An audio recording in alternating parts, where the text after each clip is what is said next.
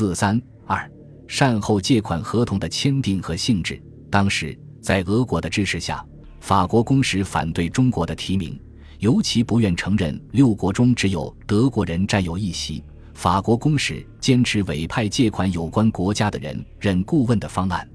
俄国正积极向蒙古扩张，别有用心，更极力阻挠大借款的实现。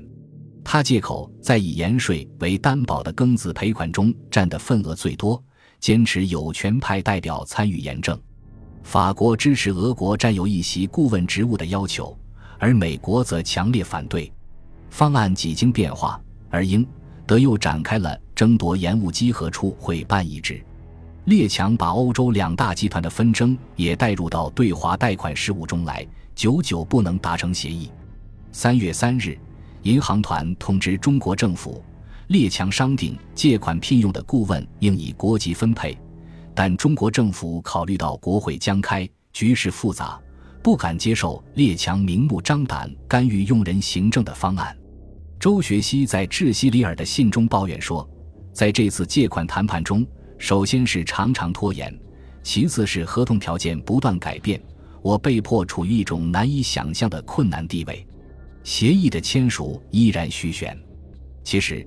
美国政府新旧更迭，威尔逊出任总统。美国政府在答复美国财团询问政府的有关政策时，于三月十八日发表声明，撤销了对美国财团参加善后借款的支持。美国财团遂宣布退出六国银行团。这个被称作威尔逊宣言的美国政府声明，表面上是出于道义的理由，即所谓借款的条件近乎损害中国本身的行政独立，但实际上，则是因为美国在银行团内的处境孤立，并对俄日在中国的势力范围强烈不满，为贯彻其依靠门户开放政策打入中国市场，才决心退出银行团。所以，这个声明中说。县政府将鼓励并支持为给予美国商人、制造商、承包人及工程师以银行的及其他金融方面的便利所必须的立法措施。他们现在是缺乏这些便利的，而如果没有这些便利，则他们与他们的工商业方面的对手们比较起来，将处于一种极端不利的地位。这是县政府的责任，这是他的公民在开发中国方面的主要的物质利益。美国的退团，对于五国团来说无关大局，但顾虑到美国可能会单独对华贷款，五国团尤其是英国希望尽快达成善后借款。而更重要的是，中国的国内局势发生了激烈的变化。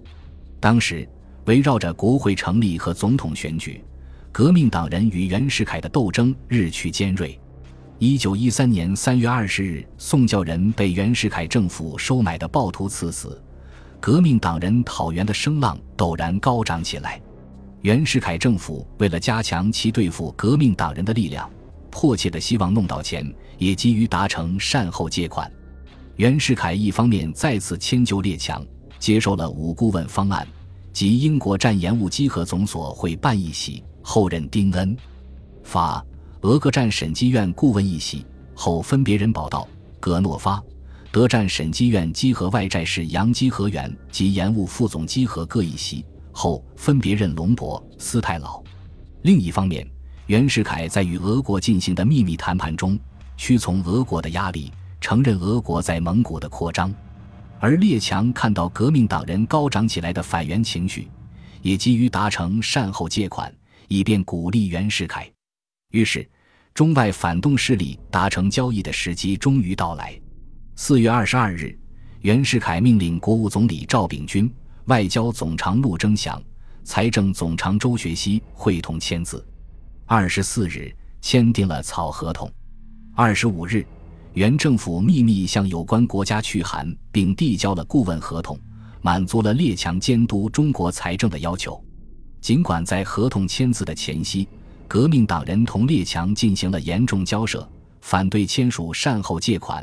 但英国公使朱尔典在得悉了孙中山反对善后借款的声明后，即授权英银行代向伦敦派发一个安慰的电报。法、德两国公使也同样行动，以防止国内方面将来受到有作用的新闻报道的不利影响。二十六日夜至二十七日凌晨，在北京汇丰银行大楼，五国银行团与袁世凯政府经过最后谈判，签署了二千五百万英镑的中国政府善后借款合同。善后借款是列强和袁世凯之间的一笔政治交易。一年多来，袁世凯一直在谋求帝国主义的支持，而列强也一直在支持袁世凯稳定局势，克服中国的所谓无政府状态。除了列强之间的勾心斗角之外，一年多来，由于革命党人的牵制，才使这笔政治交易迟迟未能完成。当时，袁世凯不能不有所顾忌。俄国驻华公使库彭斯基报告说：“我觉得可以确信。”无论是袁世凯，无论是主持政府的其他人，充分理解国外贷款对中国的必要性，并且准备好为缔结贷款而同意建立外国监督，但是没有敢于公开表示这一点。这是由于顾虑激起参议院和中国的知识界的愤慨，特别是在南方，在缺乏属于政府的足够巩固的威信和有力的政权的条件下，将导致他的倾覆。而列强通过监督中国财政以控制中国政局的企图，也因革命党人的存在一时难以实现。六国团成立后，英国外交大臣格雷在同俄国大使本肯多夫谈话时，明确表示，第一批垫款应该具有恢复秩序的目的，没有必要的和不能促成达到这个目的，就不应该支付垫款。到目前为止，中央政府的权力没有恢复，也就是说。只有当袁世凯能够对付革命党人、稳固政局时，英国才愿意提供垫款；而俄国更进一步希望用少量的贷款和严重的监督条件来控制中国，既使中国无法整顿财政，又促使中国内部对抗，从而把这里的政府从我们利益范围内富有毅力的活动中吸引开。袁世凯准备和革命党人决裂。使袁世凯和列强的要求一拍即合，善后借款的签署也就水到渠成。列强通过善后借款，进一步加强了对中国的统治，使中国进一步殖民地化。通过政治借款来操纵中国政局，善后借款开了先例，这在前清是没有的。而且善后借款条件严酷，继海关之后。列强又控制了中国的主要税收之一的盐税，中国政府提用盐税抵还外债后的余额，都必须经过银行团的核准。列强通过对盐税的管理，通过对善后借款用途的稽核，通过对审计院的干预，也就监督着中国的财政。通过监督和控制中国财政，列强就可以摆布中国的政局，使北洋统治者成为其得心应手的工具。善后借款又是一次高利的盘剥，是列强强迫中国人民接受的恶债。这次借款期限特别长，达四十七年，为从来所未有，年息五厘，累计需付息达四千二百八十九万三千五百九十七英镑。善后借款折扣大，中国政府实收八四，仅得二千一百万英镑，利息总额即达实收额的二倍，而按实收额计算。实际利率高达年息百分之五点九五。根据合同的规定，善后借款的主要部分用来抵还外债和准备赔偿外人在辛亥革命中的损失之用，即归还庚子赔款二百八十七万英镑，不久到期外债约一百三十九万余英镑，预备赔偿外人因革命所受损失二百万英镑，共计约一千零七十八万英镑，暂时收额的一半还多。转手之间。银行团在外国金融市场上募集的款项，仍然落入了列强的腰包之中，而袁世凯政府能用于行政的经费，只能供六个月之需，转瞬即尽。实际上，列强不过是向袁世凯提供了次战争经费而已。